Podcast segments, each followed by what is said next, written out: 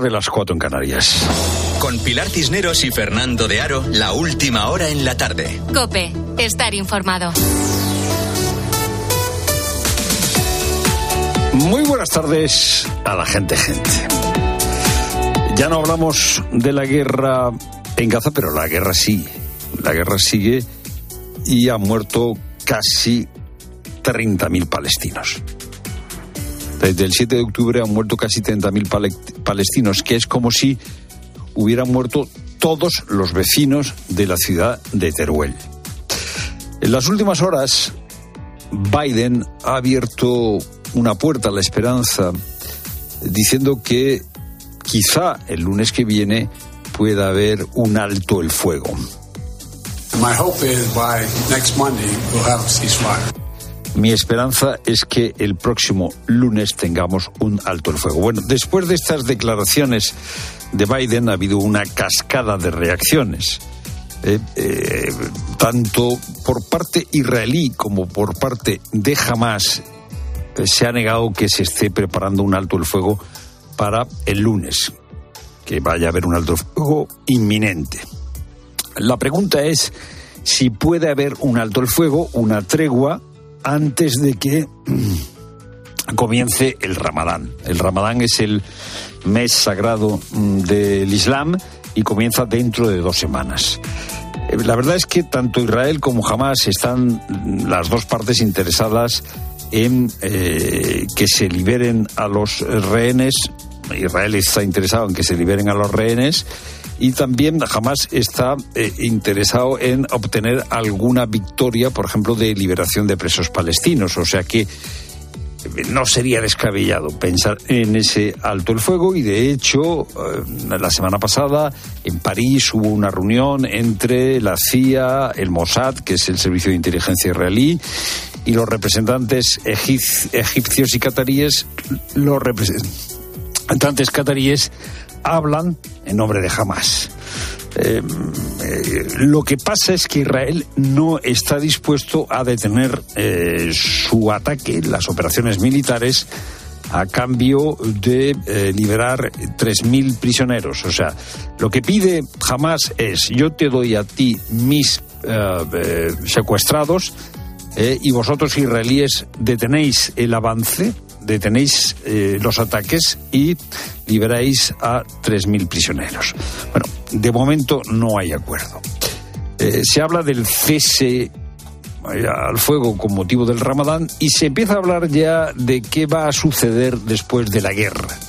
Hay quien dice que ha llegado el momento de recuperar lo que en principio hubo como proyecto y luego se retomó con los acuerdos de Oslo, que es la creación de dos estados. Israel es un estado, pero Palestina no es un estado.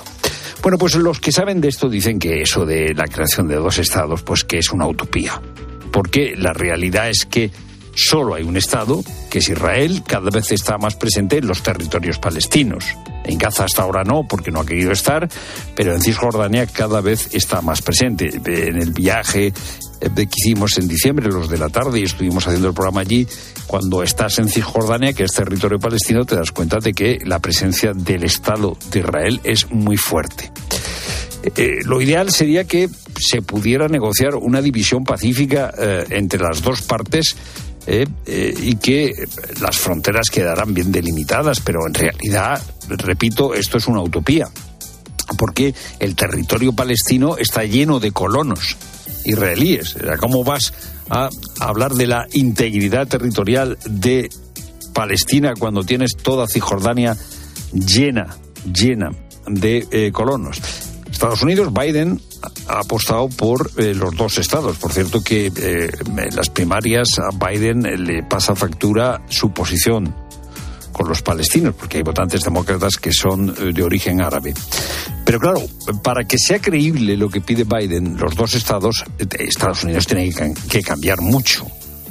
Estados Unidos nunca, nunca ha cuestionado la presencia de colonos en territorio palestino. No puedes hablar de dos estados si no empiezas a decirle a Israel que por lo menos tienen que dejar de ampliarse los territorios ocupados por los colonos, no ya retirarlos. Hay colonos que llevan 30 años en, Palestina. decir, eh, eh, el final, la situación posterior a la guerra va a ser una situación muy complicada. Desde luego, lo primero es eh, un alto el fuego y luego afrontar esta situación complicada con inteligencia. Es lo primero, no lo único. Buenas tardes, de nuevo Pilar Cineros. Buenas tardes y contamos que el gobierno de Baleares renuncia a 3,7 millones de los fondos europeos que el ejecutivo de Francina Armengol pagó en 2020 como gasto en mascarillas a una de las empresas investigadas por pagar comisiones ilegales en la trama Coldo. Mientras, la Comisión Europea permanece en contacto con las autoridades españolas para investigar el posible uso de esos fondos de ayuda en la presunta trama de corrupción que implica al asesor del exministro José Luis Ábalos. En paralelo, Bruselas ya ha remitido información a la Oficina Europea de Lucha contra el Fraude. ¿Qué más sabemos, Paloma García Vejero?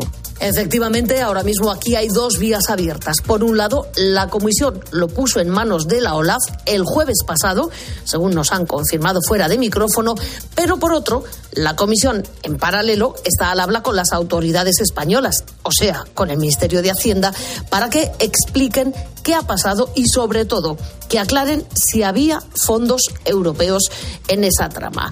¿Qué puede pasar si se confirma? Pues o que paralicen la entrega de fondos o que reclamen fondos ya entregados o incluso multar. Pero esto sucede en cualquier caso similar. De momento, aquí en la Comisión Europea nos dicen, están a la espera de clarificaciones por parte del Gobierno de Sánchez y del pronunciamiento por parte de la OLAF y detectar la fibromialgia con una analítica ya es posible.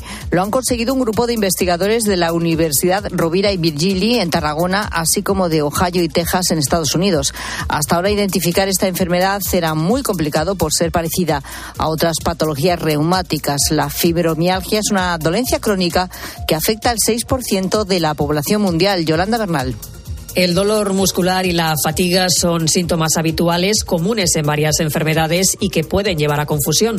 Por eso este estudio supone un avance importante para obtener un diagnóstico preciso y afinar mucho más en el tratamiento. En la investigación se han detectado patrones en unas moléculas, los aminoácidos, que permiten distinguir la fibromialgia de otras patologías con solo una analítica de sangre. Silvia Delamo es investigadora de la Universidad Rubira y Virgili. La técnica consiste en utilizar la, energía del infrarrojo para poder encontrar las huellas químicas de las muestras de pacientes que tienen fibromialgia. Y utilizando estadística o análisis multivariante, pues conseguimos discriminar estos pacientes. Es una herramienta rápida, no invasiva y que podría utilizarse en un par de años. Y sobre el incendio en el barrio del Campanar en Valencia, acabamos de conocer que el juez ha autorizado la entrega de los restos mortales de los 10 fallecidos a sus familias. Además, ha acordado tramitar medidas de apoyo al juzgado que investiga los hechos.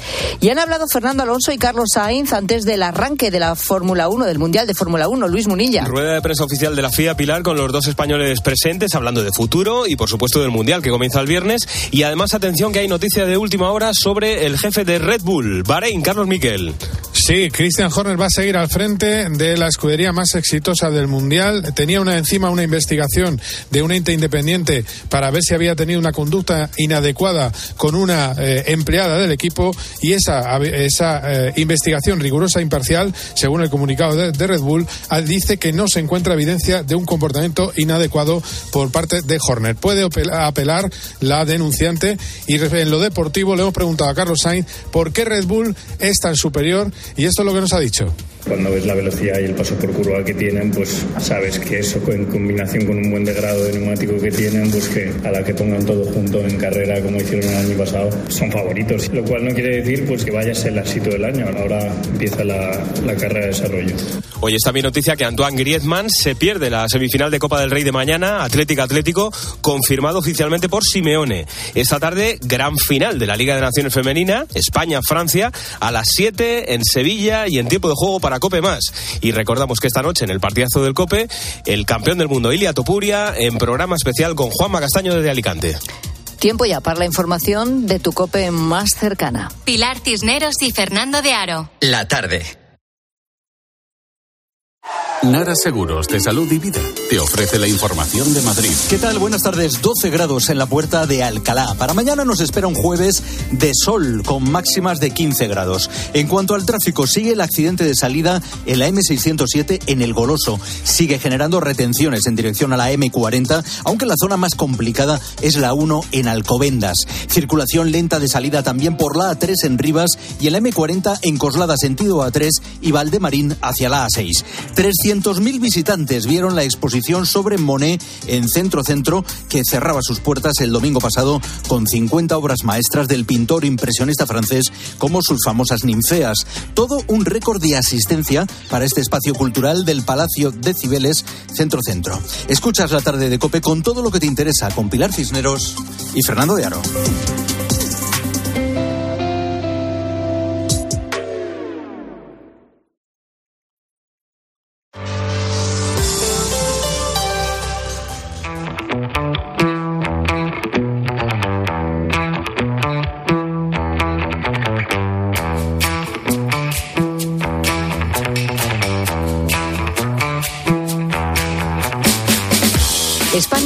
Una cifra récord de renuncia de herencias, ¿sí?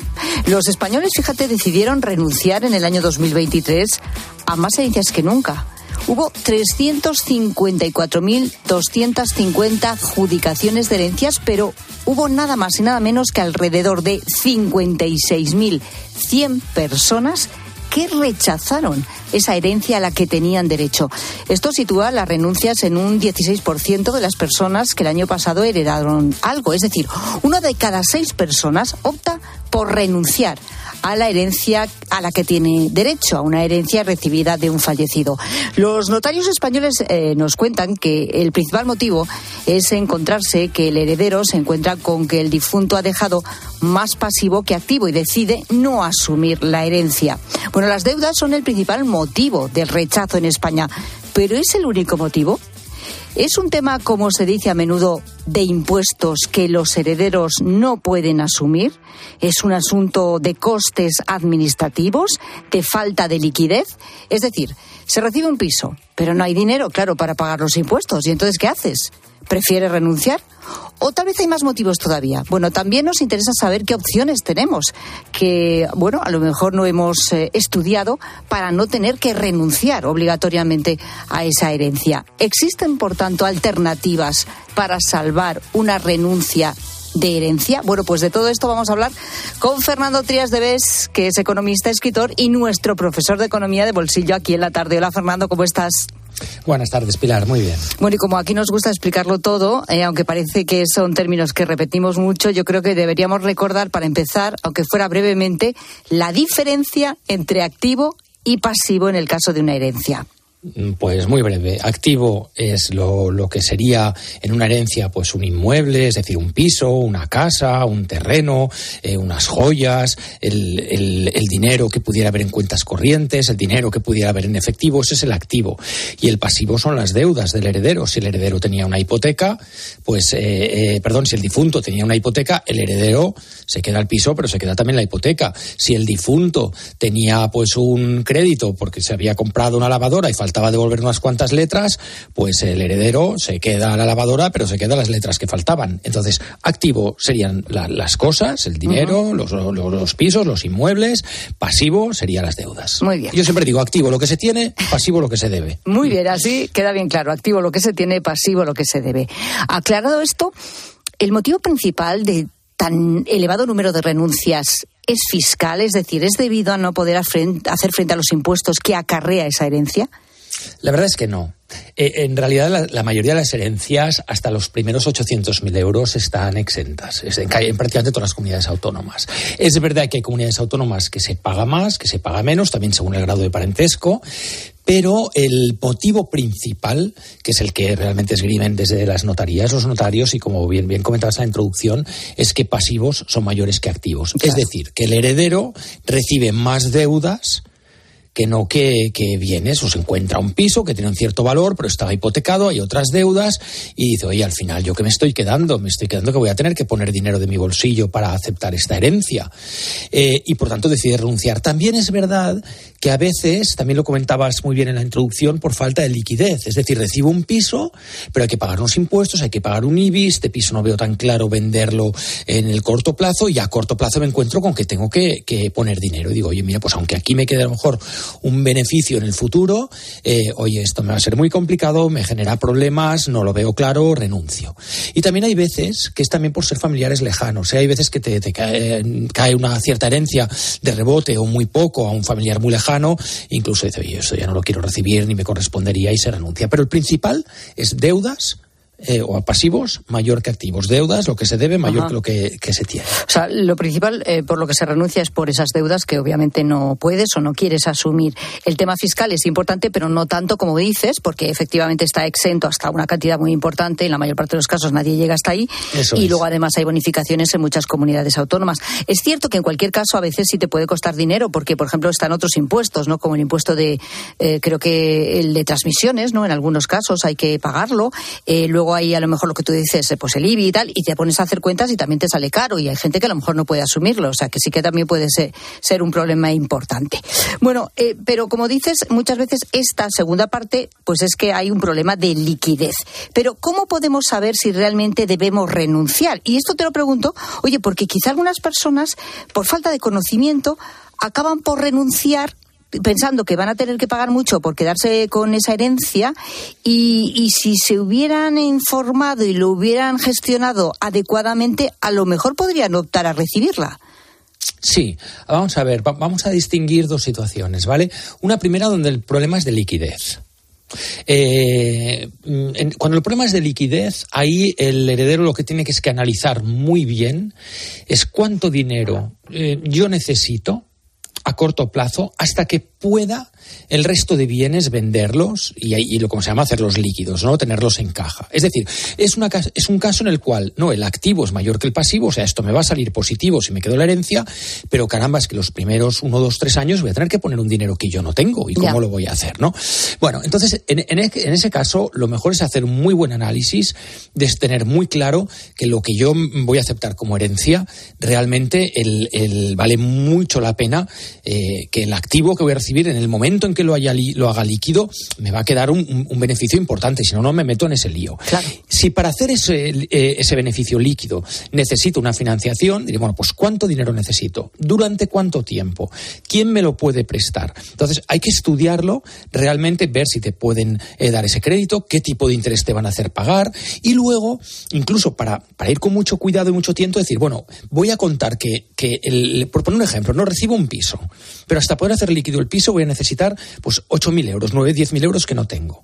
Vale, voy a conseguir que un banco me, me deje 10.000 euros durante 2, 3 años. Vale, el piso, eh, aunque lo venda con un 30% de descuento para venderlo rápido, ¿cuánto me va a quedar? Entonces ya con eso haces todos los números y decides cuándo, insisto, el problema es de liquidez, si puedes mm, meterte en ese proyecto que al final es un proyecto de financiación, que es, es distinto. O sea, siempre digo hay que, hay que diferenciar el problema financiero del económico. El económico es cuando algo da pérdidas. El pasivo es mayor que el activo. El financiero es el activo es mayor que el pasivo, es decir, lo que yo voy a recibir es mayor de lo que debía el difunto y es un problema financiero, es un problema de tener dinero durante un tiempo para poder recibir esto, hacer frente a todos los pagos y luego venderlo. Esta sería la primera casuística. La segunda, que es distinta, es, claro, esto muchas veces no es tan fácil como lo estoy explicando. Esto no es blanco o negro. Muchas veces en las herencias hay muchos grises y dices, oye, me quedo esto, ¿qué dudas, qué deudas pueden salir aquí que no sé? Es que me enteré que debía un dinero por aquí, espera que si acepto la herencia puede venir luego un tema. Entonces, eh, ahí existe otra opción, que es una figura poco conocida, que no sé si la, la, la, la, la en antena alguna vez explicado, que es lo que se llama la aceptación de la herencia a beneficio de inventario. Uy, ¿y qué es esto? Bueno, la aceptación de la herencia a beneficio de inventario es eh, que, de hecho en España eh, pocas personas se acogen cada año.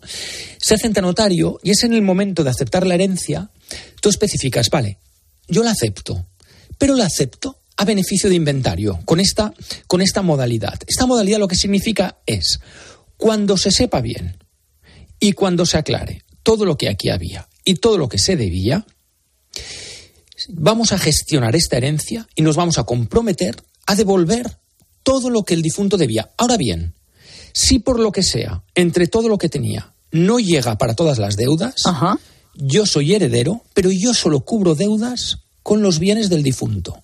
Es decir, no pueden venir los acreedores, sean bancos, sean otras personas, a pedirme a mí dinero de mi patrimonio porque yo acepte la herencia. Es decir, por eso se llama a, beneficio de inventario, porque se hará, y de hecho hay un plazo de, 60 días para hacer un inventario, además es prorrogable, ¿eh? incluso hasta un año si es muy difícil.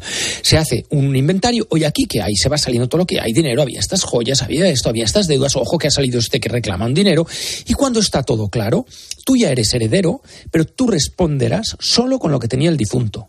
Si por lo que sea el pasivo era mayor que el activo, porque en aquel momento yo no lo sabía, lo siento mucho, habrá gente que se quedará sin cobrar yo no recibiré nada, pero yo tampoco pongo nada de mi dinero. Pero, pero es muy interesante, ¿no? Eh, eh, esta figura de la que estamos hablando, cualquiera puede acogerse a ella y qué hay que hacer para eso, ir a un notario, ¿qué hay que mm. hacer? Bueno, en el momento de aceptación de la herencia en, la notaría, mm, se declara que te quieres acoger a esta fórmula y a partir de aquí, bueno, hay todo un protocolo, se, designa una especie de administrador que se llama el beneficiario, que es el que durante un plazo de tiempo recogerá toda la información y luego se irá dando salida a toda la deuda. hay todo un procedimiento tiene un poquitín más de costes, pero no mucho.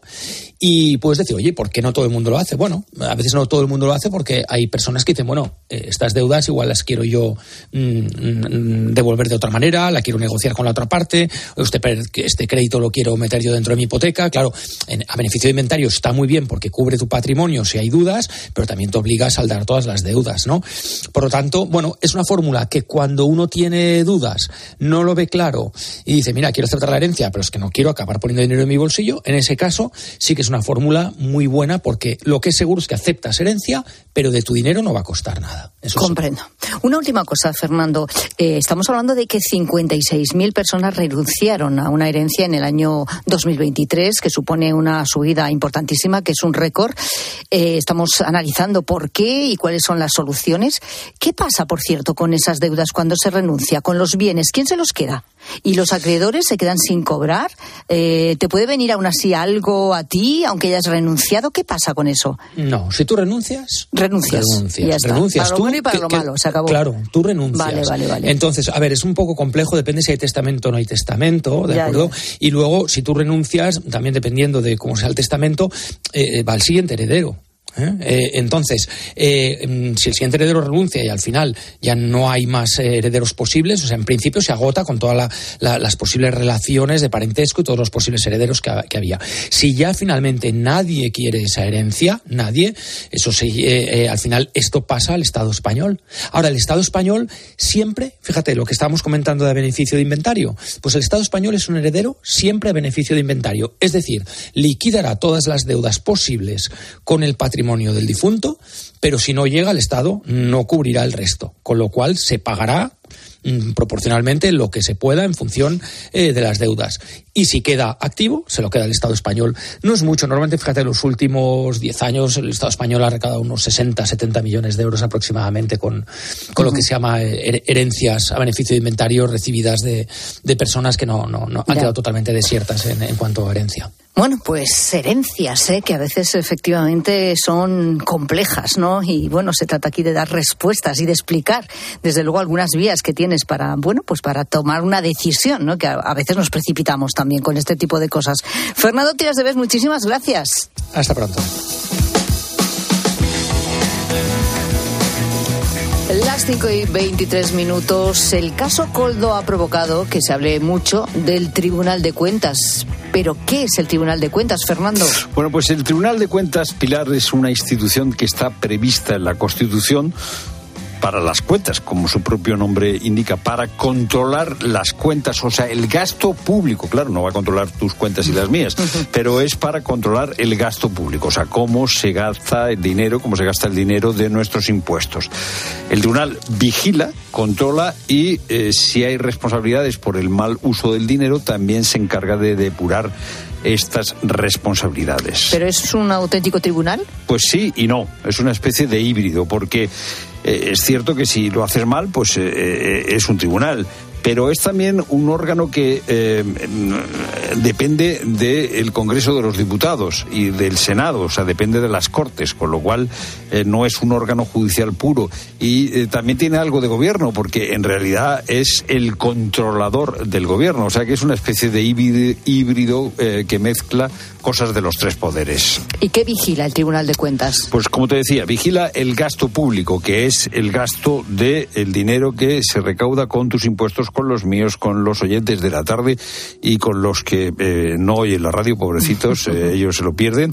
Bueno, pues eh, es vigila el gasto público, el que lo que ponen los presupuestos generales del Estado se ejecute, se realice, los contratos los contratos que adjudica la Administración del Estado y por eso estamos hablando tanto del Tribunal de Cuentas, porque el Tribunal de Cuentas pues tiene sus informes hechos sobre los contratos, por ejemplo, eh, que en su momento firmó Ábalos. Eh, y eh, la situación y la variación del patrimonio del Estado. El Estado tiene patrimonio, pues el Tribunal de Cuentas vigila eso. ¿Quién forma el Tribunal de Cuentas? Pues está integrado por 12 consejeros. Ojo, no se llaman 12 jueces, se llaman 12 consejeros. ¿Y quién nombra a los consejeros del Tribunal de Cuentas? Pues aquí está el problema, que son seis nombrados por el Congreso de los Diputados y seis por el Senado, con lo cual, al final, pues oye, es fácil que, eh, bueno, pues que, la independencia no esté del todo garantizada. Bueno, pues esto es el Tribunal, de Cuentas. Y esto es la mutua y sus consejos, Rosa Rosado. Pues sí, porque que se te avería el coche también es una faena, sobre todo si tu seguro no te deja elegir el taller que tú quieres. Por eso tienes que saber que si te vas a la mutua, te dejan elegir el taller y además te bajan el precio de cualquiera de tus seguros, sea cual sea. Así que llama al 91 555 5555. Te lo digo o te lo cuento, vete a la mutua. Condiciones en mutua.es.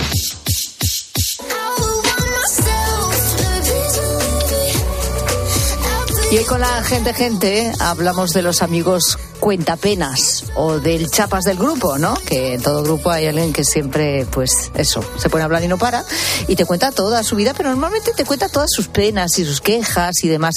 Pero bueno, es muy buen amigo. Los cuenta alegrías suelen ser más breves, ¿no? Sí, es verdad, es verdad. Pero como es muy, muy buen amigo al final, pues tú, pues, tú aguantas y le, escuchas las horas que haga falta, ¿o no? Bueno, depende, porque hay gente que siempre está peor que tú. Es más, si le pasa algo por poco que sea, ya hasta ya, piensa en lo más grande, ya piensa hasta que se va a morir. Buenas tardes, gente, gente. Mi mujer dice que el marido es hipocolondríaco, bueno, eso, que si me duele la cabeza, mm, pienso que me va a dar un hito. Si me duele el pecho, creo que me está dando un infarto. Si me encuentro muy flojo, creo que se me va a bajar el azúcar. Si estoy muy nervioso, creo que se me va a subir la atención y me va a pasar algo. Bueno, un abrazo, gente, gente. Hipolondríaco, me gusta. ¿Hipolondríaco? ¿Eh? El hipolondríaco. Hipolondríaco. ¿Eh? Eh, abrevias. ¿Eh? El que está eh, hablando siempre de sus enfermedades ficticias o reales. No, es que tal, igual, y yo. O por ejemplo, tú le preguntas a alguien, eh, eh, ¿cómo estás? Y dice, pues mire, estoy, le contesta brevemente, ¿no? Y él aprovecha la, respuesta breve para hacer una, una intervención larguísima. Sí, sí, sí. ¿Cómo estás? Pues mira, tengo este tratamiento. Ah, pues hombre, yo si te contase, borro, todo, y he ido a tal sitio, papá, papá, y me han hecho un, un tag, tengo la rodilla fatal, tengo aquí, el me ya. A ver, ¿no estás mal del estómago? no, no, pero también la espalda. Porque no he dormido las nueve horas que suelo dormir y estoy que no como, solo como eh, eh, pues un poquito de, y empieza a contarte lo que hace y dice, pues si este hombre está estupendo, hombre. Pero a veces no hace falta ni que le preguntes. Ah, también, también coge la carrilla el solo. No te he contado que, bueno. Y si te pregunta a ti qué tal, tienes suerte, porque posiblemente ni le interesa. Sí, porque el qué tal es el pie.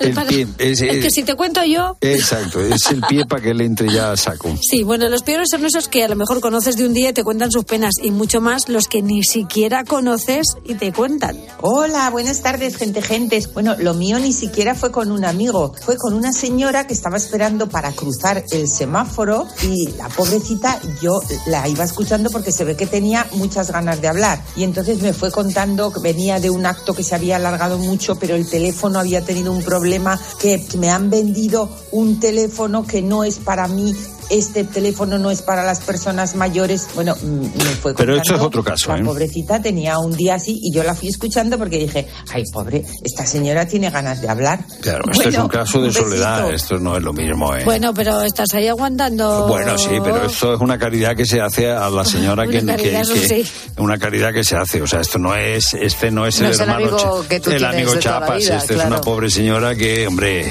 con alguien Tiene tiene, que hablar. necesidad de hablar, claro. Sí, igual pero no. bueno, que también hay veces que conoces a gente de un día. Es que no crees que hay personas que tienen una especie de imán para atraer a los chapas, aun- aunque los conozcas poco. Sí. No, lu- luego está el del avión, ese que se monta al lado. tú, de- No, no te eh, conoce de nada y también te da la chapa. eh, Sí, hay gente muy, muy, muy locuaz. sí. Efectivamente. Buenas tardes, gente, gente. Pues yo soy el que aguanta los chapas. Es decir, tengo varios amigos que cuando les ha pasado algo, tienen algún problema, o lo han dejado con la novia o lo que sea, me llaman. Pero no es que me llamen a las 2 de la tarde, a las 3 o a las 4. No, no. Me llaman a las 11 de la noche cuando estoy en la cama. Y si no les cojo el teléfono, ¿para qué quiero más? A pasar buena tarde, gente, gente. Ah, mira, esta es una buena pregunta. Esta es una buena pregunta. ¿Hasta qué hora eh, es decente llamar a un amigo para que te escuche? Tú hasta, o sea, tú eh, a que a partir de qué hora no coges Yo a partir de las 8 no quiero cuentos. A partir de las 8. Ocho de la tarde. Hombre, Termino de trabajar gente- a las 7, doy de margen de 7 a 8. Ah, tú solo recibes eh, una hora. Yo tengo ahí la hora de. Atención, que nadie atención llame al- a Rosa y si alguien Atención te... al cliente de 7 a 8. Eh, Pues de es una cosa importante y urgente, Sí, pues que te sí, llamen. de- Pero si no, yo creo que estoy con Rosa. Yo una vez que llego a casa, después de trabajar, cuando ya pongo la- el pie en casa, ¿Qué dices? lo de las No, no, llamadas, no estoy para nadie. ya tiene que ser una cosa muy especial. Hombre, yo... Pepe, sí, Pepe, hasta las 10 y cuarto, hombre. Pues alargas, alargas. las diez y ¿eh? cuarto. Alargas ahí 10 y Es que a las cuarto. 10 y cuarto yo ya empiezo, se me acaban Sí. las pilas ya. Sí, te pero como hora. te llame el chapas a las 8 de la tarde y te tenga hasta las 10 y cuarto dándote Sí, hombre, el- y entonces cuando cenas y Ah, todo, ah, venga pues ya. mejor No, no pero, ciertas pero hay otra ya. fórmula que, hombre, ya- mira, ya lo hablamos esto despacio. Por ejemplo, ¿tú no dices eso? Sí, hombre, claro, pero... Esto es serio, hombre, no, hay que tomarse un café, ya me lo cuentas despacio. No, porque es que al final te llama y te, por la mañana te llama y te dice, venga, No, ¿a qué hora pero- tomamos pero el café? de- y dices de- tú que, no, madre de- mía, tú, hombre, quiere decir que hay cosas que tienen envergadura y que es verdad que hay que escuchar a la gente. hay cosas. Eh, pero eh, también, es verdad, que- también es verdad que son los prontos, porque tú, hay gente que sabes que tiene un pronto Eso es verdad. eh, muy, agobiado y que pasan un par de horas y ya la cosa se ha sí, redimensionado sí, sí, y lo que parecía un elefante resulta que es una hormiga. Hormiga eh, de, de- de esas que son negras y rojas, pues Sí. igual, chiquitita. Y luego hay gente, con esto termino, gente que por No, mucho pues si que... no termines, hay mucho programa aquí. Ya, hombre. pero Bueno, no, no, pero que termine, que que he termine. visto, he visto ya la, Sí, la- que la- termine. la mirada de Pilar. Digo que hay gente que eh, te, te cuenta, lo- por mucho que tú le digas, Sí. Por uno le entra y por otro le sale. Ya, es ya, decir, que que te quiere como perdido. frontón, no hay conversación, No, no, dice. que no te va a hacer caso por mucho que le digas. No hay conversación. No. También es verdad que hay que No hablar, hay que saber hablar cuando ves que hay chances. Si no, si no hay hueco, mejor Pierdes nada. el tiempo ahí con algunas Ya. personas porque no, No, van, van a hacer lo que quieran. Hablamos de los amigos cuenta apenas, que no quiere decir que no sea buen amigo o que no le quieras mucho, pero telita, soy ¿eh? Cuando se tú, ¿eh? pone a hablar y a contar y sus penas por aquí, sus penas por allá, tela. Queremos que nos cuentes tu historia al respecto en arroba la tarde cope, facebook.com barra la tarde cope y notas de voz al WhatsApp de la tarde 60715 0602.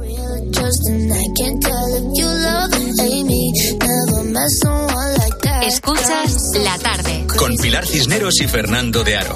Cope, estar informado. Expósito va más allá de la noticia. Y es la voz que te explica todo lo que pasa. La situación en España es que este 2023 sigue con la misma tendencia de natalidad de años anteriores. El año pasado nacieron más de 320.000 bebés. Es la cifra más baja desde que existen registros oficiales allá por los años 40. Creo que cada vez se tienen los hijos más tarde porque empezamos a trabajar más tarde, sacamos los estudios más tarde y... Escucha a Ángel Expósito. De lunes a viernes, desde las 7 de la tarde, en la linterna de Cope. Descubre los diseños exclusivos y los productos innovadores de las tiendas porcelanosa. Piezas de gran formato, griferías con sistemas de ahorro, cocinas de inducción invisibles. La casa de tus sueños está en porcelanosa. Y ahora, del 1 al 16 de marzo, aprovecha los días porcelanosa con descuentos muy especiales. Porcelanosa. 29. Tus nuevas gafas graduadas de Sol Optical. Estrena gafas por solo 29 euros. Infórmate en soloptical.com. En Carglass te ofrecemos el mejor servicio y de forma respetuosa con el medio ambiente. Por eso, nuestros talleres cuentan con contenedores específicos para reciclar los parabrisas sustituidos y otros cristales y así darles una segunda vida. Carglass cambia, Carglass repara. Llega el mes de los proyectos del Leroy Merlin. Más de 500 productos con descuentos de hasta el 25%, solo hasta el 29 de febrero. Aprovechalo y vuelve a enamorarte de tu casa renovando el baño, tu cocina, cambiando tus suelos. Sea cual sea la reforma que tienes en mente, de este mes no pasa. Compra leroymerlin.es en la app en el 910 49 99 99 o en tu tienda Leroy Merlin. Escuchas la tarde. Y recuerda, la mejor experiencia y el mejor sonido solo los encuentras en cope.es y en la aplicación móvil. Descárgatela. Descubre los diseños exclusivos y los productos innovadores de las tiendas porcelanosa. Piezas de gran formato, griferías con sistemas de ahorro, cocinas de inducción invisibles. La casa de tus sueños está en porcelanosa. Y ahora, del 1 al 16 de marzo, aprovecha los días porcelanosa con descuentos muy especiales. Porcelanosa. Coche roto, ay qué mal. Laika Bosch, reserva online que irá genial. Laika Bosch. Pide cita online sin complicaciones. Red de talleres Bosch Car Service para todo lo que tu automóvil necesita. ¿Sabes lo que se lleva? Se llevan los rebozados sin, sin huevo. Con Yolanda, claro. Solo con Yolanda la merluza, la tempura, los calamares, todos los rebozados salen crujientes y tiernos. Y todo sin huevo. Por eso con Yolanda, rebozar sin huevo está de moda. Yo, Yolanda, es lo que se lleva. En la sección de harinas de tu súper. Nos encontrarás en todas las redes sociales. Hoy, el jamón serrano reserva en Lonchas Día nuestra alacena con un 25% de descuento. Por solo 2,69. En tiendas y en día.es. Los goles de tu equipo solo se viven así en tiempo de juego. Vamos a ver si aparece el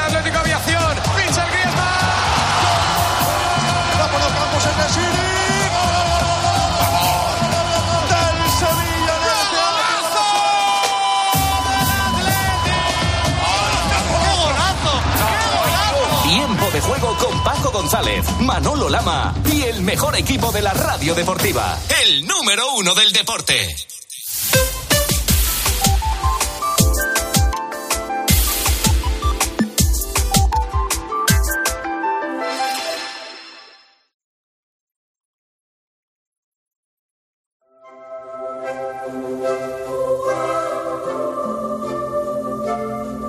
Escuchas la tarde. Con Pilar Cisneros y Fernando de Aro. Cope, estar informado.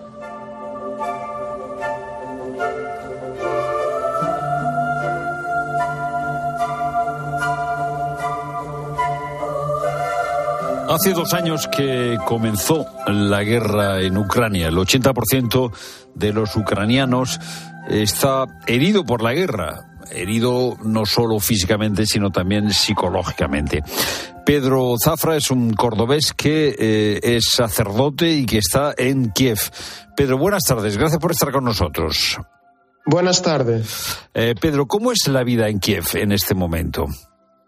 Eh, la vida en Kiev, pues, de momento es normal, digamos, en el sentido de que eh, este último tiempo no hemos tenido grandes bombardeos, simplemente al inicio de la guerra, eh, o sea, al inicio del año, perdón, y después eh, hace unas dos semanas, dos semanas y media.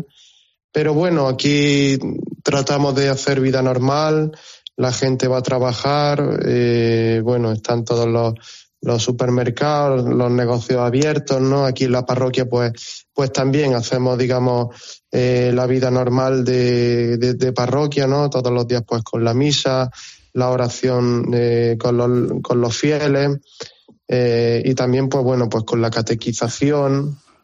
es la parroquia tratamos de, hacer vida normal en la medida que, que podemos, ¿no? Y esto también nos ayuda, pues, a, a no estar constantemente, digamos, eh, o sea, pensando en la una, guerra, ¿no? Eh, presión, ¿no? Sino que, bueno, el, el, el, hecho de estar ocupados también nos ayuda. Eh, eh, yo no sé si la parroquia es la pa parroquia de la Sagrada Familia de Kiev, ¿no? Donde tú estás. No, es la parroquia de, la Asunción de la Virgen María. Parroquia de la Asunción de la Virgen María. Eh, eh, no sé si en la parroquia pues hay eh, mujeres que se, han quedado, se han quedado viudas, personas que han tenido pérdidas la familia, no sé si, bueno, pues hay, hay víctimas de la guerra, sobre todo de soldados que estén en el frente. Pues sí, en nuestro caso tenemos un, eh, un par de parroquianos que están eh, en el frente, después uno que no sabemos eh, dónde está. estaba en el frente y después de y a primeros de año, desde primeros de año, pues no tenemos contacto con él.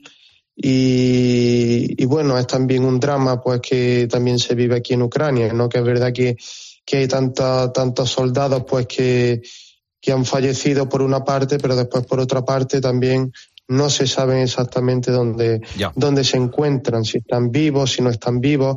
En nuestra parroquia tenemos un par de parroquianos que, que están en el ejército y, y, bueno, uno de ellos pues sí que no sabemos dónde está y obviamente pues la verdad que es una situación bastante preocupante. No, hombre, supongo que para las familias no saber si eh, eh, su marido o su padre eh, está vivo o no está vivo, debe ser una especie de tortura.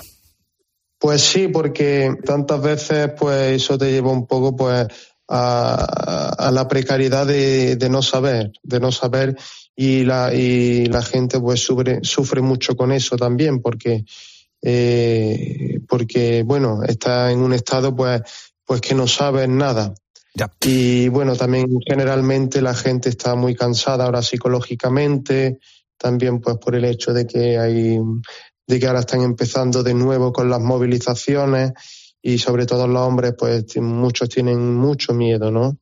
Pues de dejar a su familia y, y bueno, una situación muy complicada.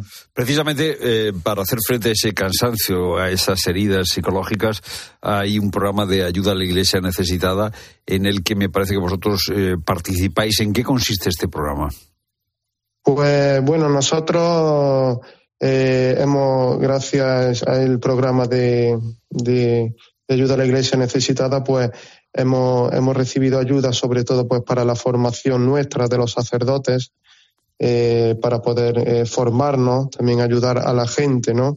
Eh, hemos recibido algunos cursos en las formaciones de los sacerdotes, pues para poder saber cómo comportarnos, cómo hablar con la gente, sobre todo con los soldados que vienen después de la guerra, o también, pues, sobre todo también de cara a la catequización de los niños, pues que vemos que es muy importante, sobre todo de cara a los campamentos de verano, porque eh, los niños también viven bajo una presión bastante fuerte, pero y el hecho de poder eh, ir de campamento con ellos en verano. porque los niños? En Polonia, por, los ejemplo, hemos salido, eh, hemos estado en sitios donde hemos podido descansar, alejados de, este ambiente de aquí de Kiev.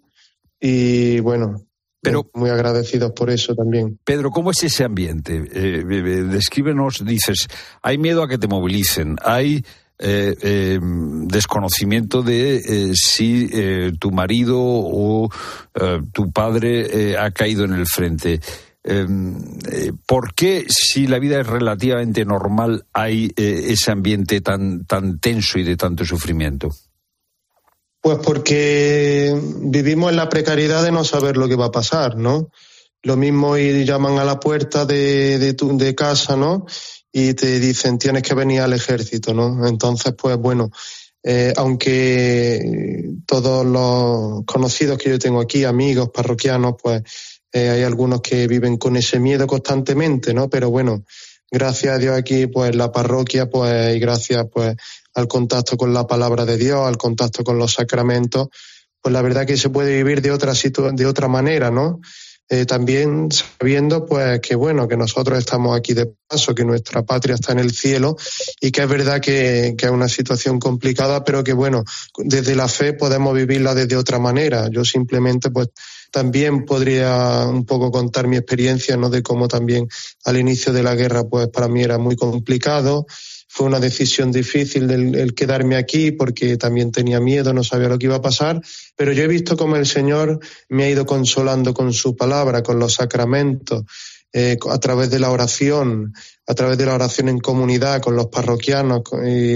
Y, yo veo pues que eso es ahora mismo lo, lo que nos sostiene aquí, eh, pues la pastoral de la parroquia, a la gente, ¿no? Y pues nosotros eso es lo que tratamos de llevar a la gente, ¿no? Anunciarles que bueno, que Jesucristo está en medio de esta situación, que él, que él nos quiere, ¿no? Y que, y que él también nos cuida. Y, y una palabra de, de, esperanza, ¿no? Es la misma palabra de esperanza que a mí me ha consolado y que me ha ayudado, que me ha dado la fuerza para poder estar aquí, quedarme aquí, ¿no? Entonces, pues, digamos, pues que a través de la evangelización, a través de, del anuncio de la buena noticia de Jesucristo que ha muerto y resucitado por cada uno de nosotros, por cada uno de nuestros pecados, pues eso es lo que nos, nos da la fuerza, ¿no? Y, de, de, seguir aquí, ¿no? Porque eh, yo, pues, soy igual, una persona igual, ni soy mejor ni peor que nadie, sino que simplemente el Señor me ha elegido para estar aquí, para hacer esta misión, para servir a esta gente. Y ya vine aquí hace 12 años porque la Iglesia me mandó aquí a Ucrania y, y, y, el Señor me ha dado la gracia pues para seguir en esta misión hasta que Él quiera.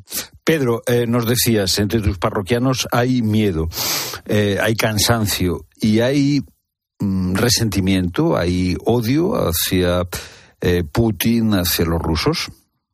Pues sí, la verdad es que sí hay ese miedo, ¿no? Porque, o sea, ese resentimiento, ese odio. Y precisamente, pues nosotros siempre eh, hablamos del amor al enemigo, ¿no? Hablamos que lo que hizo Jesucristo con cada uno de nosotros, por nuestros pecados, ¿no? Que por nuestros pecados, pues Jesucristo fue crucificado por los pecados de cada uno de nosotros, de, y, y Jesucristo acogió esa injusticia sobre sí, ¿no? Y, y nosotros pues le hablamos del amor del amor al enemigo, ¿no? De que Jesucristo hizo lo mismo con cada uno de nosotros. Y aunque es verdad que es una situación bastante complicada y que eso es una gracia que Dios, solamente Dios puede dar, ¿no? Pero nosotros no tenemos miedo de predicar esto, no tenemos miedo porque tenemos, yo tengo la certeza y la experiencia de que, de que el amor de Jesucristo es más fuerte que el odio, es más fuerte que, que mis pecados, es más fuerte que mis debilidades, ¿no? Y, hemos visto también como también los parroquianos, que aunque les resulte difícil, pero acogen esta predicación, ¿no? Acogen esta predicación porque no hemos tenido ningún caso de que alguno se haya cabreado o se haya ido de la iglesia porque no le gusta, ¿no? Sino que al revés, esta situación le ayuda más a agarrarse a Jesucristo. Pues ya es mucho que cuando eh, tú prediques eh, el amor a los enemigos no se levante nadie eh, del banco de la iglesia. Pedro Zafar, gracias por estar con nosotros, gracias por estar en la tarde de COPE. Gracias a ustedes.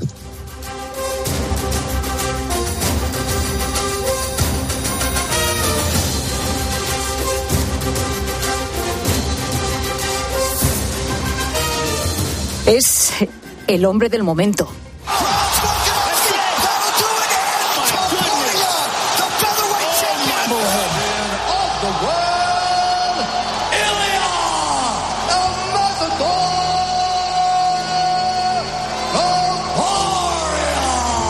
Sí, señor, Ilia Topuria, un nombre que ahora hemos aprendido a decir todos, pero que hace unas semanas, vamos, a la mayoría de nosotros no nos sonaba absolutamente de nada, ¿no? Este deporte que hemos conocido, gracias también a él, esta mezcla entre boxeo y artes marciales, desde luego mucho más contundente.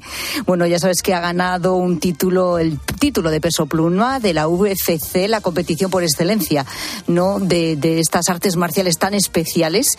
Y la verdad es que además a un luchador que ostentaba el título desde el año 2019. Un combate épico y vamos a reconocer las cosas. Ahora por donde pasa Topuria, todo el mundo quiere estar por ahí, por lo tanto va a ser algo realmente extraordinario lo que suceda esta noche en el Teatro Principal de Alicante, porque allí a partir de las once y media de la noche, programa especial del partidazo con Topuria y por supuesto con el director del partidazo, Juanma Castaños. Juanma, ¿qué tal? Buenas tardes.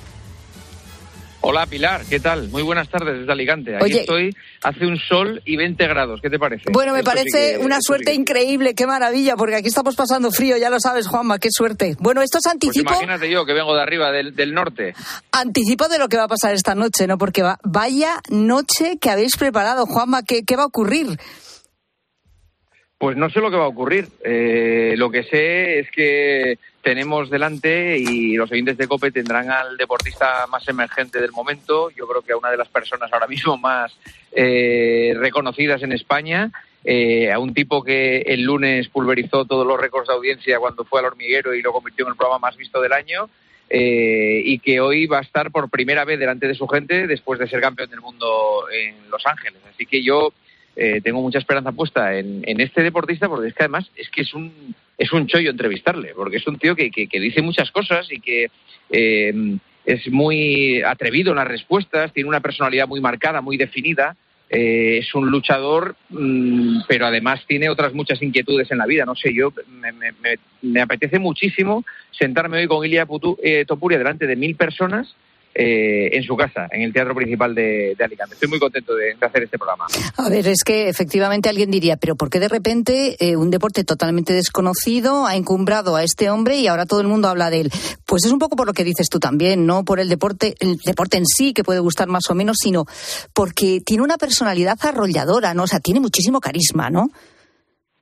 Sí, tiene algo, tiene algo. Y eso es que es difícil de, de describirlo o de definirlo eh, conecta muy bien, desde luego con la gente joven conecta increíble, pero eh, a raíz de conocerle ha conectado también con otras generaciones. Eh, lo sé porque el día que le entrevisté antes del combate, cuando faltaba una semana para el combate, eh, estuvimos en el partidazo hablando con él durante media hora. Había muchos oyentes del partidazo que no conocían a Topuria. Pues por eso, porque generacionalmente no coincidían con él y porque a lo mejor ese deporte no le habían prestado mucha atención. Pero esa entrevista le conectó con ese público y, le entendió el esfuerzo que ha hecho y cómo ha ido de Alemania a Georgia, de Georgia a España, cómo se siente español, cómo, cómo habla de, del sacrificio que supone afrontar un combate de estas características, cómo tiene que perder peso, cómo lo recupera. Eh, no es un cualquiera, es un tío con un talento especial y es un tío que, que, tiene además e, esa chispa, ese aura que, que conecta correcta y eso lo tienen algunos deportistas y otros no. Hay otros que son muy buenos y sin embargo no llegan a tener ese carisma, no, no, no, no conectan. Este sí, este lo tiene, así que por delante tiene un, carrerón. Y por delante una noche verdaderamente especial en el partidazo que vamos a disfrutar eh, todos. Por cierto, cuando se pusieron eh, las entradas a disposición, bueno, de todos los que quisieran acudir al teatro en la emisora, eh, se montó un lío tremendo, unas colas alrededor de la emisora increíbles para conseguir esas mil invitaciones. Hay que decir que hay gente, Juanma, que lleva esperando desde primera hora de la mañana para coger sitio como, como Jordi. Mira, escucha fuimos los primeros en, estar en la fila y hoy no podemos faltar. Lo tenemos planeado ya desde, hace bastante y sabíamos que si teníamos entradas tenemos que estar los primeros sí o sí. Y ahí están los primeros esperando desde hace horas. ¿Cómo surge esta entrevista, Juanma? A mí, Pilar, me da mucha pena me da mucha pena de me da mucha pena de los que hayan querido ir y no y no tengan invitación. Eh, yo es que no puedo hacer nada. Ya, lo siento mucho, de verdad. Les invito a que lo vean a través de, de YouTube, de 13, que lo escuchen, por supuesto, a través de COPE y de nuestras aplicaciones y de nuestra web. Yo, yo eso, por supuesto, pero eh, es que eh, es lo que es, son mil, mil butacas, mil localidades y se agotaron en media hora. O sea, no, no, no he podido hacer nada. Eh, bueno, decías bien, se puede ver por 13, aparte de escucharlo, y también por streaming, que lo vais a emitir, o sea, que podemos conectarnos a, la web y lo vamos a, ver, aparte de escucharlo. te preguntaba simplemente cómo surge esta entrevista, porque tiene su historia también, ¿no? Sí, pues mira, eh, le hacemos esa entrevista a la que antes hacía mención, eh, antes del combate, que fue, pues yo creo que unos ocho o nueve días antes del combate. Él estaba en Las Vegas, el combate fue en Los Ángeles. Eh, en la entrevista mm, yo noto que conecto con él. A ti te pasará. Cuando hablas con gente en la radio, notas que hay gente con la que, pues oye, la conversación es más fluida y otros pues con lo que cuesta un poco más. Con, con Ilia Topuria, con el que no he hablado en mi vida más allá de esa entrevista, me, me pareció que, pues eso, que, que, nos apetecía hablar al uno con el otro. Eh, él acabó súper contento con la entrevista, yo también, y nada más que acabó el programa le dije a Ángel García, a nuestro compañero, le dije, Angelito, si, si gana el combate tenemos que ir a hacer el programa Alicante, propónselo. Como ellos estaban con el cambio horario, eran nuestras dos de la mañana, Angelito, que no se guarda nada, le mandó el mensaje eh, a su equipo y a Ilia Topuria y dijeron en ese momento que, por supuesto, que, aceptaban, que si ganaba el combate nos prometía que, hacíamos el programa en Alicante. Nada, confirmado desde ese mismo día. Y Qué cuando bueno. ganó el combate dijimos, bueno, ahora ya verás, con, con lo que va a tener encima se va a acordar de nosotros. Bueno, pues no solo se ha acordado, sino que, vamos, está súper ilusionado con esta noche, súper ilusionado, porque eh, en redes sociales él lo ha contado, lo ha puesto, lo, lo recuerda y, y, bueno, pues vamos a estar con él eh, en una noche de radio con los oyentes que va a ser fantástica, seguro. Va a ser inolvidable. Ilia Topuria en el partidazo en el Teatro Principal de Alicante esta noche a las once y media. Juanma, eh, que vaya todo fenomenal, que me consta que va a ser así. Gracias. Pilar, muchas gracias por este, por este ratito en el programa. Un abrazo. Un abrazo.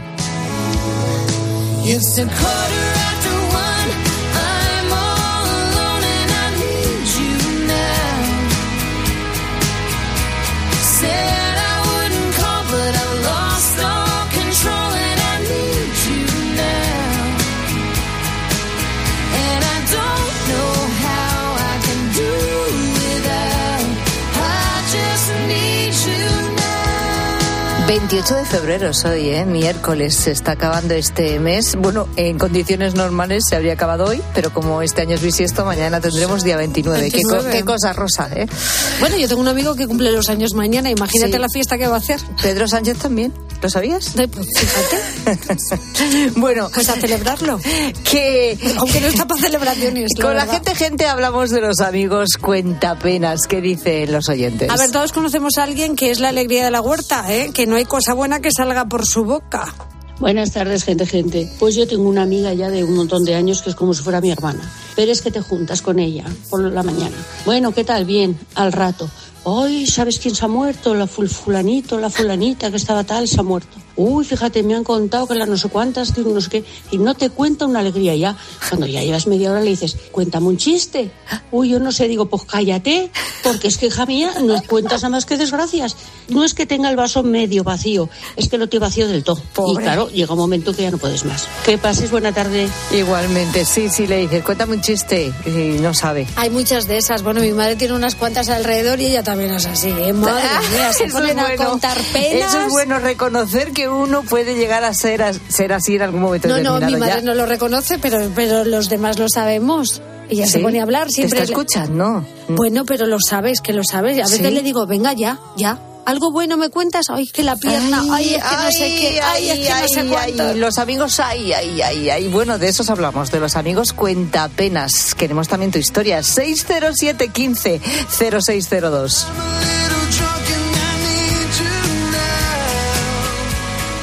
Estás escuchando La tarde de Cope. Y recuerda que si entras en cope.es, también puedes llevar en tu móvil las mejores historias con Pilar Cisneros y Fernando de Aro.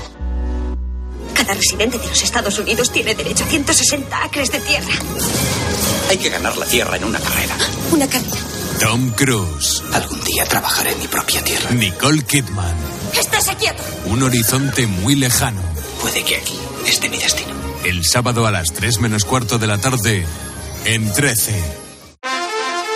Madre mía, qué golpe. Parece que tu coche se ha peleado con una columna. Con el seguro de coche de línea directa, no solo te ahorras una pasta, sino que además puedes escoger el taller que quieras aquí o en Chipiona. Y si eliges taller colaborador, también tienes coche de sustitución garantizado y servicio de recogida y entrega. Cámbiate ahora y te bajamos el precio de tu seguro de coche, sí o sí. Ven directo a lineadirecta.com o llama al 917-700-700. El valor de ser directo. Consulta condiciones. En Lowy somos más cañeros que nunca, porque te traemos nuestra mejor ofertaza. Fibra y móvil 5G por solo 29,95, precio definitivo. Si quieres ahorrar, corre a lowy.es o llama al 1456. ¿Qué es la vida? Mañana jueves, en la tarde, tienes una cita con el espacio de Fundación La Caixa. Te contaremos todas las iniciativas de la Fundación en los ámbitos social, cultural, de educación e investigación y salud. Un momento de radio para vivirlo aquí, en la tarde y con Fundación La Caixa. Escuchas la tarde. Y recuerda, la mejor experiencia y el mejor sonido solo los encuentras en cope.es y en la aplicación móvil. Descárgatela. Estimados viajeros, verano a la vista. El verano está más cerca de lo que crees. Reserva tu viaje con Holiday para las vacaciones de verano a Ribera Maya, Punta Cana o Cayo Santa María. Consigue un cupón regalo de hasta 600 euros en el corte inglés. Hazlo ya y anticipa tu reserva. Consulta condiciones en viajes el corte inglés.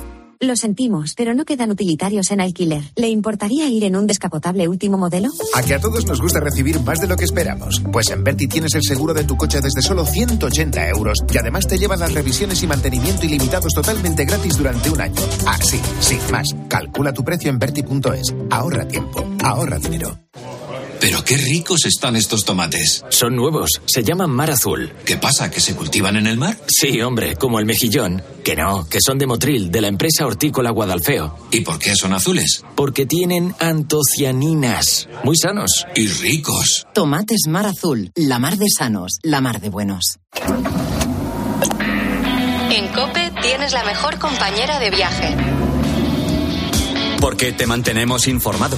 Reducción de la jornada laboral. ¿Cómo valora que diga el gobierno hay que trabajar una hora o dos horas o tres horas menos a la semana, pero los trabajadores tienen que cobrar lo mismo? Te acompañamos en el camino con buenas historias. Y vivimos contigo el deporte. Maldini, yo le veo ahí en el Pepe y ya me tiembla la pinta, ¿eh? Y si tienes CarPlay o Android Auto, ya puedes instalar la app de Cope en la pantalla de tu vehículo.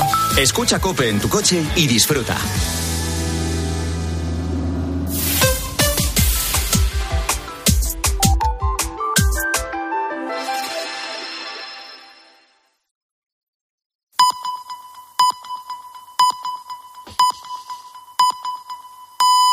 Las